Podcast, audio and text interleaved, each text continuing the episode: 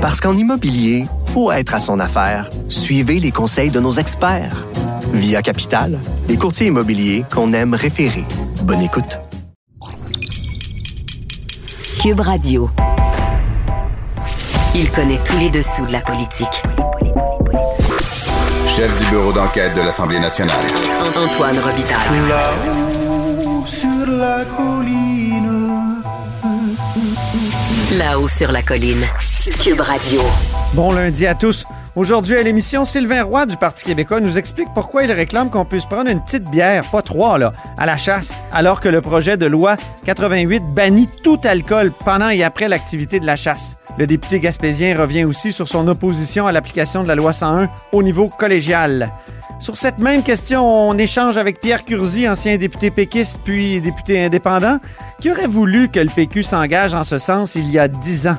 Il se sentait même tellement seul dans le combat pour le français, rappelle-t-il, qu'il avait claqué la porte du PQ. Mais d'abord, mais d'abord, c'est lundi, jour de chronique consti.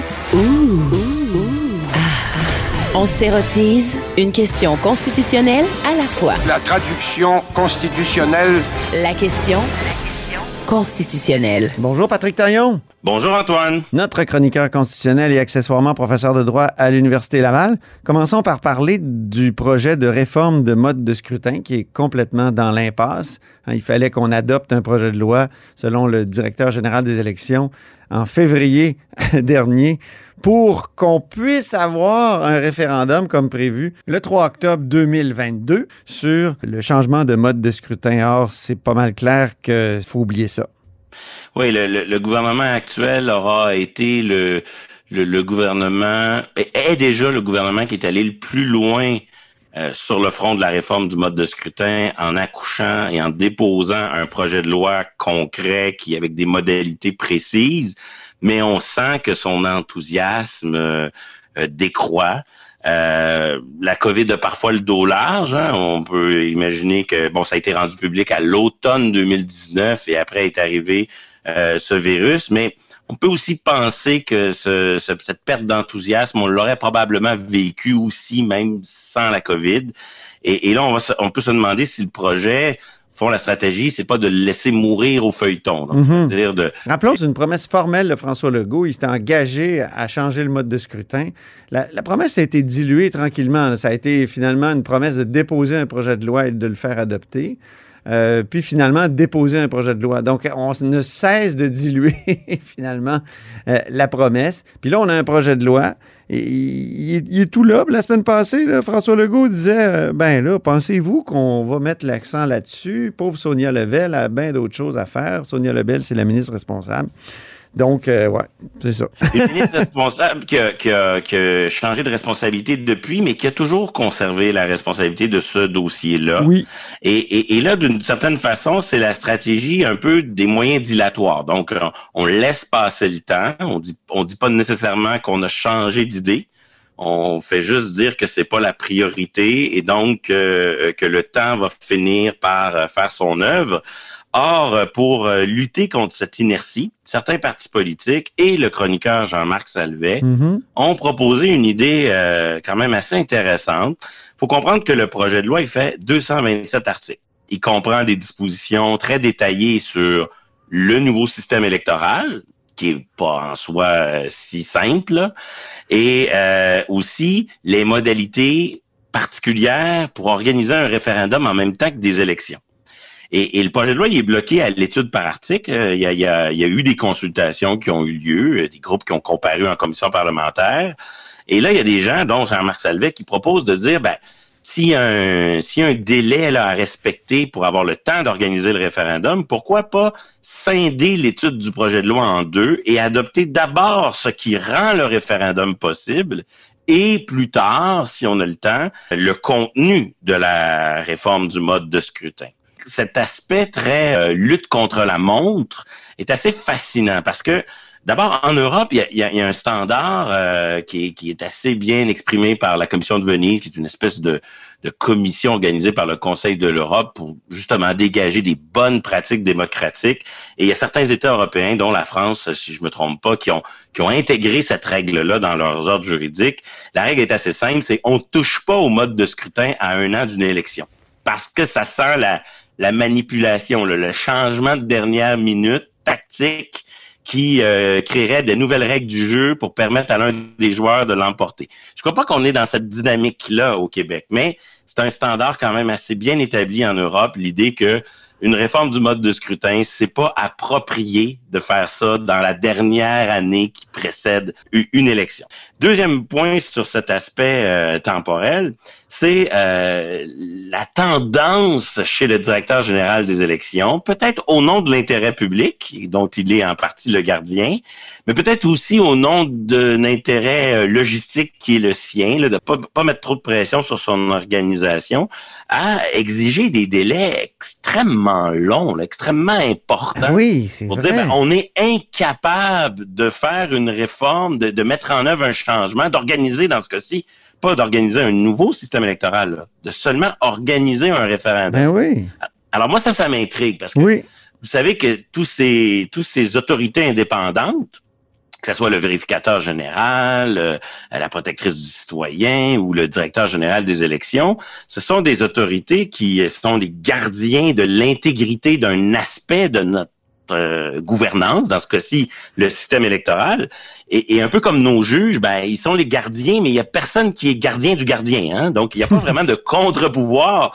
pour Ben, on pourrait dire l'Assemblée nationale. On pourrait... oui, euh, dans, une, dans une certaine mesure, mais, mais c'est pas... il- Un vote, euh, mettons, euh, à la majorité d'une résolution qui dirait le, le directeur général des élections doit se manier, doit se dépêcher. Ben justement, Ça- dans, dans le scénario, là, il y a ici une logique transpartisane qui ferait en sorte que on dirait au DGE, s'il vous plaît, là, faites un effort. Mais oui. Mais, mais, mais chose certaine, avant, là, sous la loi sur les consultations populaires, un Mhm. référendum pouvait être déclenché à tout moment avec un avis quoi, là, de 30 jours? Donc, en l'espace de 30 jours, le directeur général des élections était capable d'organiser un référendum à l'échelle de tout le Québec. ah oui. Et là, ça lui prend un an pour en organiser un. Bon, il paraît que c'est lié à l'histoire de qui va présider le camp du oui et du non. Dans les modalités actuellement proposées, il faut, il y a des délais importants, mais ces délais-là, ils pourraient être réduits. Euh, Ben donc, oui. dans la, la loi sur les consultations populaires, le chef du camp du oui et du non, c'était des, euh, c'était des députés, des élus de l'Assemblée nationale qui désignaient un, un chef pour chaque camp. Là, ça viendrait plus de la société civile. Peut-être que ça demande plus de temps, mais en tout cas, moi, ça me fascine cette manière là d'arriver et de dire, peu importe ce que veulent les élus, moi, je suis pas capable de livrer. C'est impossible. Mhm. Euh, Je suis curieux de savoir, euh, toi, Patrick, face à- au changement de, de mode de scrutin, es-tu pour ou contre la réforme qui est proposée? Là? Ah, ça, c'est la grande question. Ah je oui? dois être honnête, l'intensité de ma préférence est très, très faible. Ça dépend parfois de la dernière personne à qui j'ai parlé. Mais euh, chose certaine, je, je pense que la formule qui est proposée dans ce projet de loi, elle est intéressante parce que justement, eh, c'est une formule mixte. Donc, on, on additionne les avantages et les inconvénients de chaque système. C'est ça. Et en quelque sorte, on neutralise les inconvénients.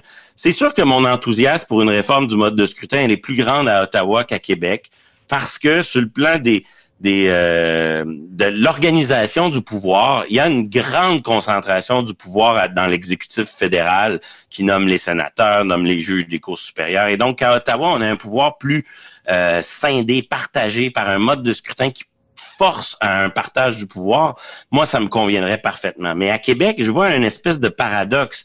Un Québec qui, dans la fédération, n'a pas tous les pouvoirs dont il a besoin pour défendre son projet de société particulier, sa langue, sa tradition civiliste, etc., etc.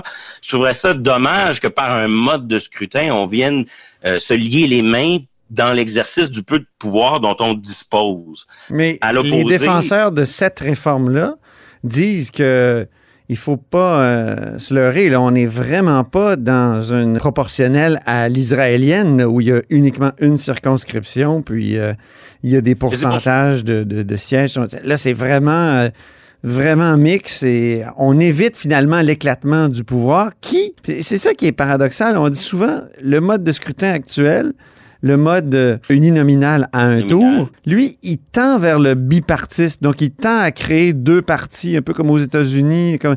Mais finalement, le multipartisme s'est installé malgré tout depuis quelques décennies au Québec, mais je dirais aussi au Canada. Oui, euh, deux choses là-dessus. Euh, donc, je suis méfiant à l'endroit des réformes du mode de scrutin, mais celle qui est proposée devant nous, elle est tellement modérée que moi, personnellement, elle pourrait me convenir parce que je pense qu'on réussirait à dégager des majorités.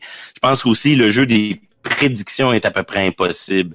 Sous, sous ce mode de scrutin, est-ce qu'il se créerait un nouveau parti égalité?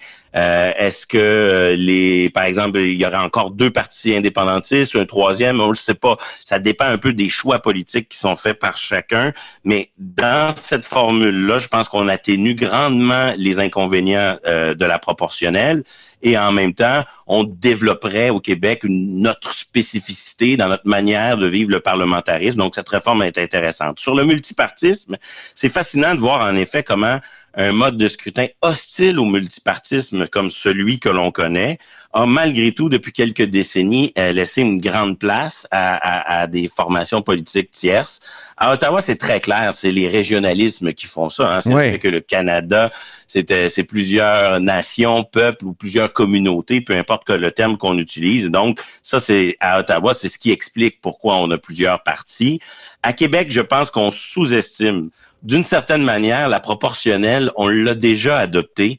On l'a adoptée lors de nos réformes, nos dernières réformes sur le financement des partis politiques. Ah oui. On a, on a littéralement euh, réduit à, à presque rien le financement privé. hein. On parle de 100 dollars par année par, par individu. Donc, le financement privé est devenu, des- des particuliers est devenu un facteur marginal. Et l'essentiel des, du financement des partis politiques dépend du poids proportionnel de leur électorat. Mhm. Et donc, d'une certaine manière, euh, les partis qui étaient déjà dans le système lorsqu'on a créé euh, ce financement, ce système de financement, Ils sont privilégiés. ben, ils sont pas tuables. Parce que même si, euh, par exemple, demain matin, Québec solidaire ou le Parti québécois vivait un échec électoral cuisant, euh, avec très, très peu de sièges euh, à l'Assemblée, ils auraient quand même, en vertu de ces règles de financement, un, un minimum de financement fourni par l'État qui Oh. donnerait probablement ce qu'il faut pour se relancer. Patrick, est-ce qu'il n'y aurait pas là euh, une base éventuelle de recours là, euh, devant les tribunaux? Il- on peut trouver de tout dans, dans la charte des droits, dans les chartes des droits. Oui.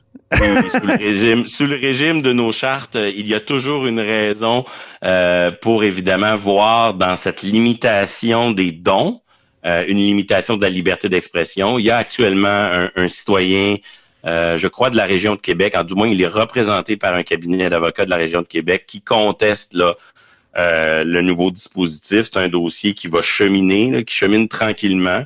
Euh, il y en a eu dans le passé l'affaire Limman, euh, Mhm. l'affaire Harper. Stephen Harper, avant d'être premier ministre, a été euh, président d'un d'un groupe de pression qui a contesté les règles sur le financement. Donc, c'est inévitable qu'il soit contesté.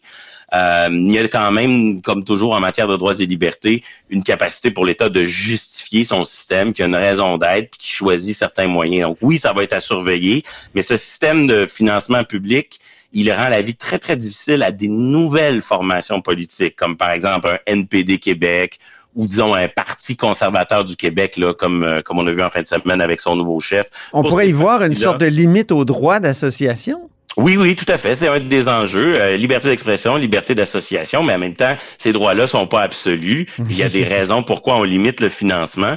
Mais c'est quand même fascinant de voir comment indirectement, à travers la proportionnelle, on a, euh, à, à travers un financement proportionnel, Mhm. on a créé une place pour le multipartisme. Reste à savoir si on va ajouter à cela euh, une réforme du mode de scrutin. Personnellement, j'ai l'impression que les carottes sont cuites Oui. et que la proposition de scinder le projet de loi en deux est, est comme euh, l'ultime moyen de pression pour forcer le gouvernement à au moins assumer ses choix plutôt que de se, se cacher un peu derrière euh, le fait qu'il y a d'autres priorités puis qu'on manque de temps. Il nous reste peu de temps. Parle-nous des anglophones de Montréal qui auraient, selon toi, la tentation de la partition. Oui, trois, trois ou quatre dossiers qui se jouent dans ce mois d'avril et qui, à mon avis, vont être déterminants quant à la, au lien organique entre le, Québec et sa minorité anglo-montréalaise. Euh, la semaine dernière, à la Cour supérieure, on traitait au fond de la contestation de la réforme des commissions scolaires. Mhm. On se souvient, Québec a adopté une réforme et a prévu un statut particulier pour les commissions scolaires ben anglophones. Les anglophones conservent leurs élections, mais pour les anglophones, c'est pas assez. Et ils utilisent l'article 23 pour dire euh, Québec nous impose trop de règles de représentativité et d'éligibilité sur les conseils d'administration de ces centres. Ah, Donc, même malgré un statut particulier, c'est pas assez. Et ça, ça va être un dossier important qui va se déterminer. Rappelle-nous, euh, l'article 23, tu as parlé de l'article 23, c'est de la Charte des droits Oui, de la Charte euh, canadienne, c'est le, droit à l'instruction dans la langue de la minorité qui comprend une capacité à gérer leurs propres écoles.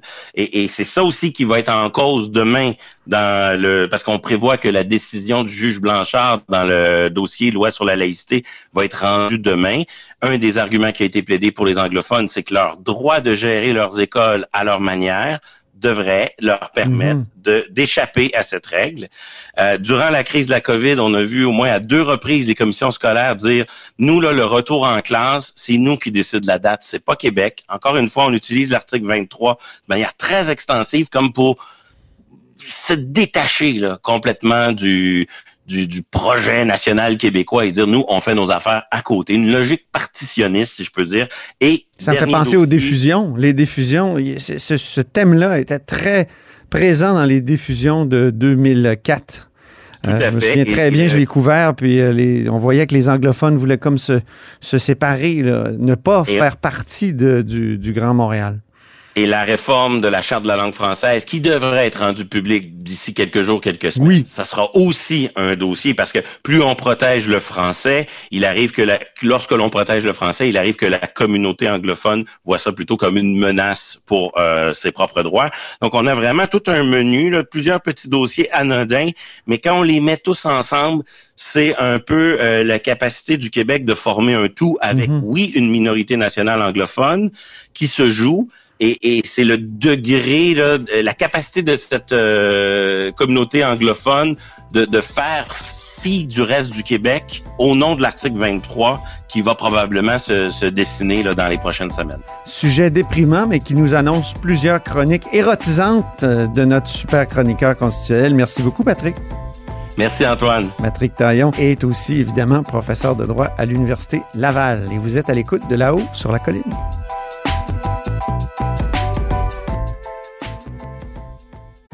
Parce qu'en immobilier, faut être à son affaire. Suivez les conseils de nos experts. Via Capital, les courtiers immobiliers qu'on aime référer. Bonne écoute. Grand philosophe, poète dans l'âme, la politique pour lui est comme un grand roman d'amour. Vous écoutez Antoine Robitaille. Là-haut sur la colline. Nul ne peut consommer une boisson alcoolisée lorsqu'il chasse. C'est le projet de loi 88 qui dit ça. Et mon prochain invité est contre cet article-là qui a été inséré dans le projet de loi. C'est Sylvain Roy du Parti québécois, député de Bonaventure. Bonjour. Bonjour, M. Robitaille. Pourquoi vous êtes contre ça? C'est vrai que ça peut être dangereux si on est sous l'effet de l'alcool, puis on chasse, on peut se mettre à tirer euh, au mauvais endroit. Ben, regarde, faut, faut pas en mettre trop. Là. Le chasseur n'est pas une sous-catégorie d'individus. Euh, dans la société sont des gens responsables. Euh, tu n'as pas le droit de prendre ta voiture après euh, si tu dépasses point 8, mais ça devrait être la même règle qui s'applique aux chasseurs. Qui plus est, tu as passé l'avant-midi à la chasse, tu rentres dans la pourvoirie, tout inclus, tu manges un bon repas, tu n'as pas le droit de prendre un verre de vin parce que tu vas avoir consommé un verre de vin et tu ne peux pas retourner à la chasse en après-midi. C'est n'importe quoi.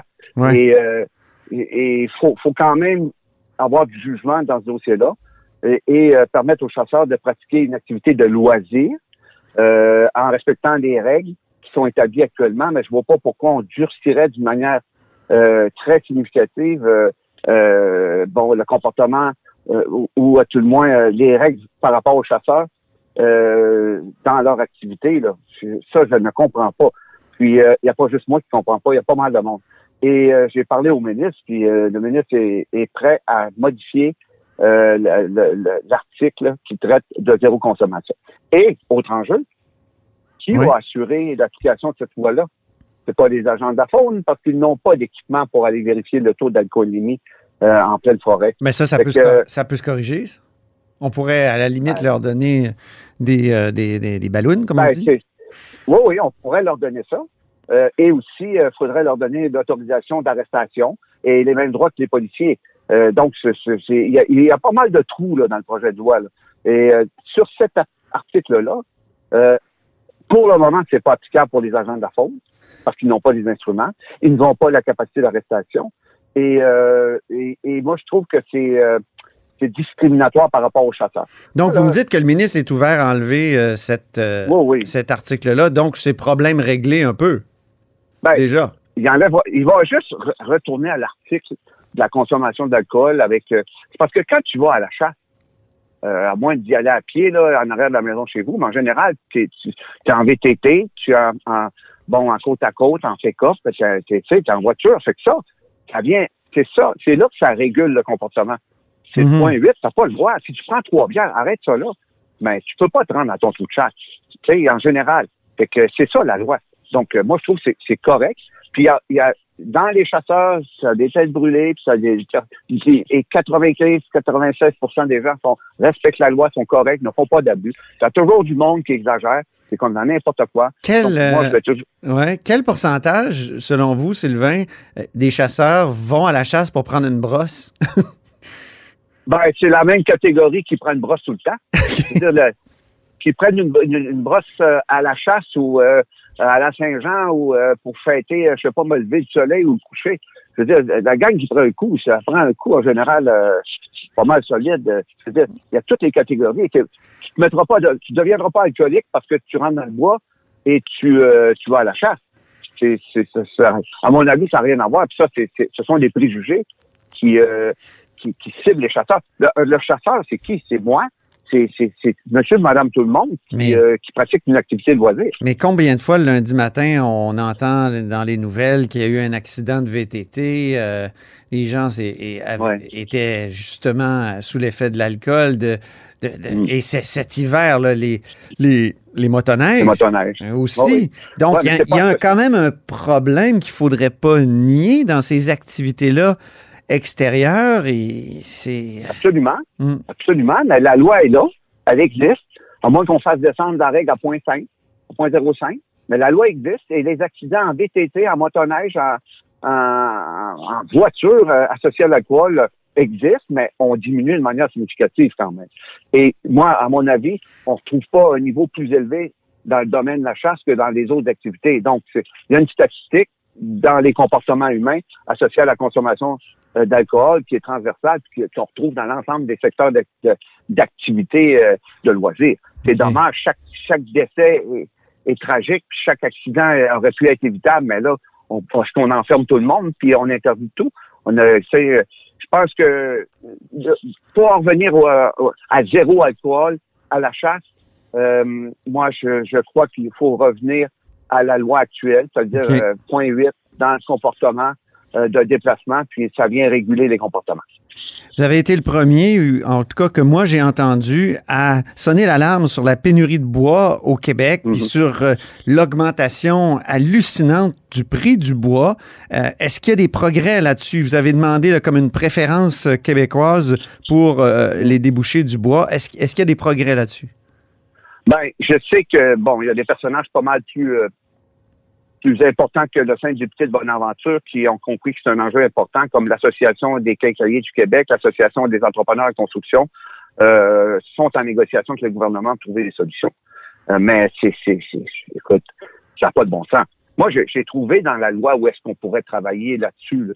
Euh, puis j'ai parlé à notre ancien collègue, Nicolas Marceau, l'ancien ministre de l'Économie, qui m'a expliqué que euh, l'article 20 du GATT, euh, paragraphe J, dit qu'on peut restreindre les exportations dans des situations euh, de, de, de, de sauvegarde de, de la santé publique, euh, de, protection euh, des animaux. Il y a quelques règles. Puis, avec cette clause-là, on serait capable de restreindre l'exportation du bois aux États-Unis pour satisfaire les besoins domestiques de l'économie locale. Et pourquoi je dis ça? Parce que, 1er juillet, il y a des maisons qui ne seront pas livrées et il y a des gens qui vont être dans la rue. Mhm. Ça, c'est clair. Des, des, des campings improvisés à Montréal, là, euh, ben, il va en avoir un qui va être pas mal plus grand que cette année. Pourquoi? Parce qu'on a une pénurie de matériaux dans une nation qui, euh, qui, qui, qui, qui est une productrice de matières premières à ce niveau-là. C'est inconcevable. Donc, moi, par rapport à, à l'enjeu de santé publique que représente la- la- l'augmentation du nombre de sans-abri parce qu'ils ne peuvent pas avoir accès à du logement, à du loyer, puis les maisons ne sont pas livrées, mais je revendique la clause de restriction des exportations pour permettre à l'économie québécoise de, de, de, de. Et Ça, passerait le, le test des accords internationaux? Ben, il y a un autre, euh, un autre élément. Ça s'appelle euh, un enjeu, le- le- un enjeu de réciprocité. Les Américains ont retenu les vaccins et les masques. Mhm. Ils ont fait le coup, là. Ils nous ont interdit d'avoir accès à- aux vaccins et aux masques. Ben, nous, on peut, par effet de réciprocité, restreindre le bois. On peut le faire. Mais ça prend de la colonne vertébrale. Ça prend une, une volonté politique. Puis, euh, c'est pas moi encore, le député de Bonaventure, là, euh, dans le fond, David des Chaleurs, qui est capable de faire ça. Il faut que le gouvernement comprenne ça. Mais ça vient, ça vient de la population. Le, le prix a augmenté. Écoute, hier, euh, j'étais voir un producteur de bois. Lui, il vend une corde de 7, 200 dollars. Je te donne, je vais te donner un exemple de ça. Mhm. Bon. Pour faire un 1000 pieds de bois, ça prend deux cordes. OK? Deux cordes de 7, tu fais 1000 pieds de bois. 1000 pieds, ça veut dire 10 pieds d'eau par 100 pieds de long. Un pouce d'épais. Donc, c'est c'est 1000 pieds de surface de bois. Ouais. Lui, il va avoir 400 dollars pour ces deux cordes. Le bois se vend. Le 1000 pieds transformé, là, au bout de deux heures là, de moulin, même pas une, une- c'est 4000 dollars. Ouh. OK? C'est que c'est incroyable. Et moi, je, ce que je, je, je dénonce là-dedans, c'est qu'il n'y a pas de partage de richesse actuellement dans la flambée des, des prix euh, du bois de construction. Les travailleurs en usine n'ont pas eu d'augmentation de salaire. Les camionneurs n'ont pas vu une bonification significative. Pire que ça, ils ont vu leurs assurances tripler depuis des années. Les patrons, eux? Années. Les patrons, eux autres, ils deviennent riches euh, et prospères. C'est que c'est des machines Afrique, là, actuellement. C'est ça. Fait que c'est ça. Regarde, euh, c'est un c'est un dossier qu'il faut euh, qu'il faut travailler, mais il y a une belle initiative qui s'est créée dans la vallée de la Matapédia. Ah oui? Un jeune homme euh, fait euh, euh, a, a créé un site web pour demander aux propriétaires terriens de l'eau forestier qui veulent mobiliser du bois, vendre du bois, ben de l'offrir à des petites scieries, des scieries portatives, pour qu'ils transforment du bois pour le vendre à un prix décent aux communautés locales. Donc, ce sont des, des, des genres de, de, de, de- partenariat très localisées pour offrir le- les- les- des produits forestiers, euh, bon, du 2 par 4, 2 par 6, de la planche, euh, à des gens qui ont besoin de faire de- des petites rénovations. C'est sûr que là, pour bâtir une maison, il faut avoir une problématique euh, de, de, de certification de bois et d'assurance. Mais pour faire des petits travaux, des agrandissements, des, ben, c'est, c'est merveilleux. Fait que moi, c'est une stratégie que je, que je compte mettre en valeur, puis qui pourrait donner une leçon aux gros industriels qui prennent pour acquis le marché local, euh, puis qui poussent beaucoup de bois aux États-Unis. Parce qu'à un moment donné, quand les États-Unis, ça va être terminé, là, ils vont se revirer vers le marché domestique pour euh, écouler leur surplus. Leur, Ben leur oui. Mais, mais peut-être qu'on va trouver des alternatives. On, on commence à acheter des poutres en aluminium pour bâtir. Ouh. Mais euh, toutes les entreprises vont avoir commencé à acheter des poutres en aluminium. Penses-tu qu'ils vont revenir au bois? Ils vont avoir développé, acheté de l'équipement, des outils, des, des- des- ils vont avoir développé des techniques de construction Ouais. différentes pour compenser l'augmentation faramineuse du prix du bois. Donc, euh, Mais ça va peut-être être bon que- pour notre industrie de l'aluminium? J'espère, je l'espère, parce que là, il m'est venu des affaires aux oreilles que j'ai pas trop aimé. Exemple, euh, une maison des aînés euh, au lac Saint-Jean qui serait bâtie avec de l'aluminium de la Chine. Fait que ça, ça reste à valider, là. Mais, Ben, voyons donc. Ben, ça reste te dis- Ça serait vraiment incroyable. là. On est, Ben, on est dans la vallée de l'aluminium là-bas. Là. Voyons donc. C'est fou. tu sais, l'incohérence, on ne soit pas au premier, au premier effet de l'incohérence. Souvent, euh, sais, euh, les, les- les- écoute, les entrepreneurs en construction parlent d'importer du bois de l'extérieur. Ah, ça me fait penser au saumon, au saumon fumé qu'on achète en Gaspésie qui vient du Chili. Ouais. ouais. Mais là, euh, je, je vais avoir une bonne nouvelle pour toi. Les Autochtones de Restigouche viennent d'avoir une entente avec euh, le fédéral pour vendre des produits de la mâche. Bon, formidable.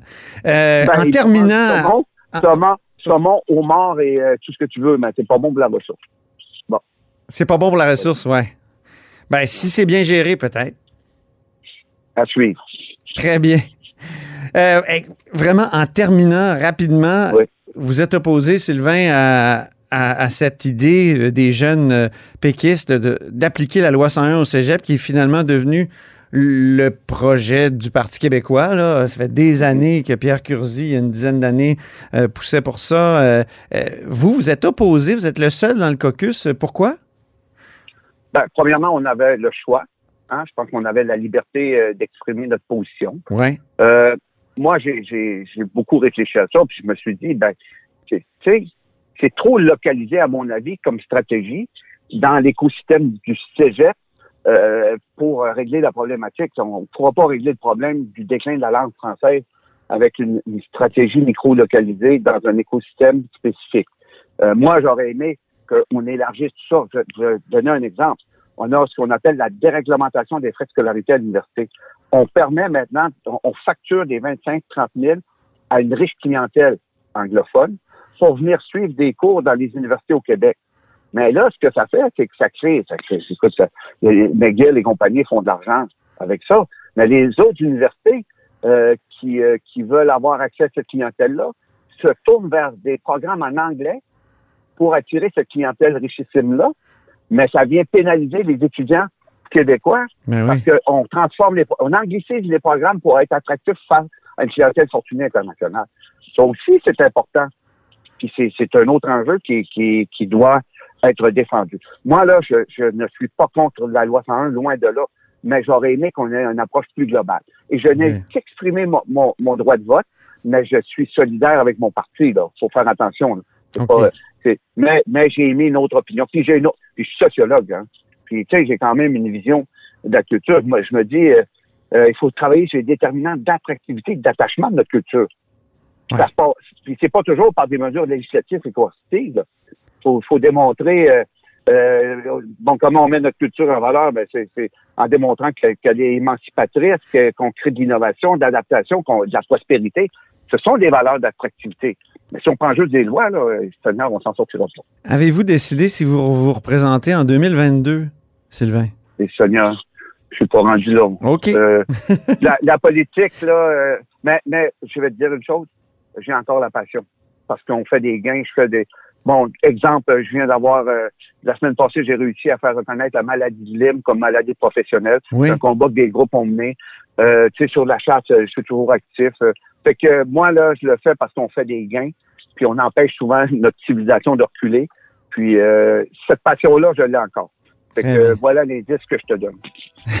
Merci beaucoup, Sylvain Roy. Ça m'a fait plaisir. Au Je revoir. rappelle que Sylvain Roy est député de Bonaventure du Parti québécois. Il est porte-parole du PQ en matière de forêt, faune et parc, entre autres parce qu'il y a, il y a plusieurs euh, dossiers sous sa responsabilité.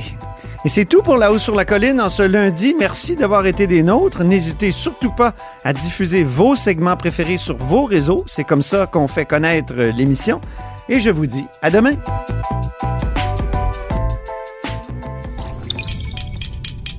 Cube Radio.